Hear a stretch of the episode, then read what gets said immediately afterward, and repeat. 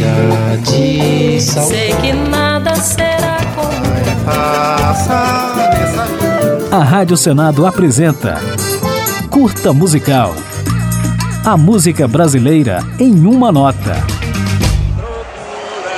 Beto vai chutando pedra cheio de amargura no terreno tão baldio quanto a vida. é- Eu não consigo nem ver o tom. Sérgio Ricardo é sempre lembrado pelo violão que ele quebrou e atirou na plateia que o vaiava no terceiro festival da MPB em 1967.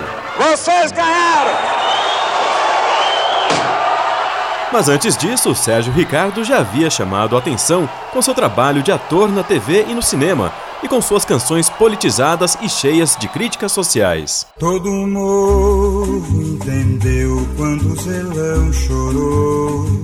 Na mesma época em que se tornou um dos grandes nomes da música de protesto, Sérgio Ricardo se notabilizou também com o movimento Cinema Novo.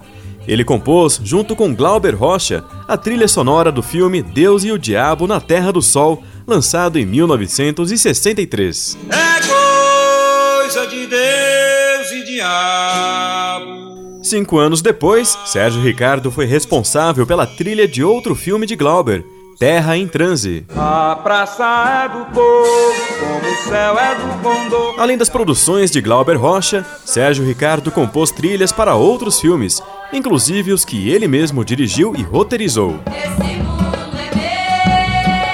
Dois desses filmes são Esse Mundo é Meu, de 1964, e A Noite do Espantalho, de 73. Todo mundo quer e tem razão. Rodado no Teatro de Nova Jerusalém, em Pernambuco, A Noite do Espantalho é um musical politizado que trazia aos iniciantes Geraldo Azevedo e Alceu Valença como atores e cantores. Sou cantador de cajazeiro e vim cantar a minha gente, gente que não foge do aço, gente que não corre de macho nem de onça de mulher. A ditadura militar da época só não censurou A Noite do Espantalho porque o filme foi selecionado para ser exibido em Cannes, na França, em 1974.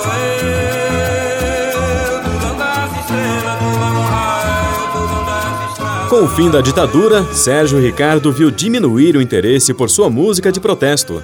Mas isso não o impediu de produzir trilhas e discos interessantes ao longo das décadas de 80 e 90 e nos anos 2000, até que em julho de 2020 morreu de insuficiência cardíaca enquanto se recuperava da Covid-19. E abre as portas do.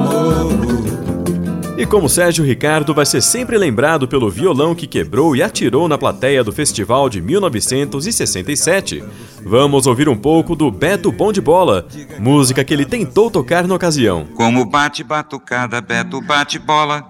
Beto é o bom da molecada e vai fazendo escola. Tira de letra pelada com bola de meia.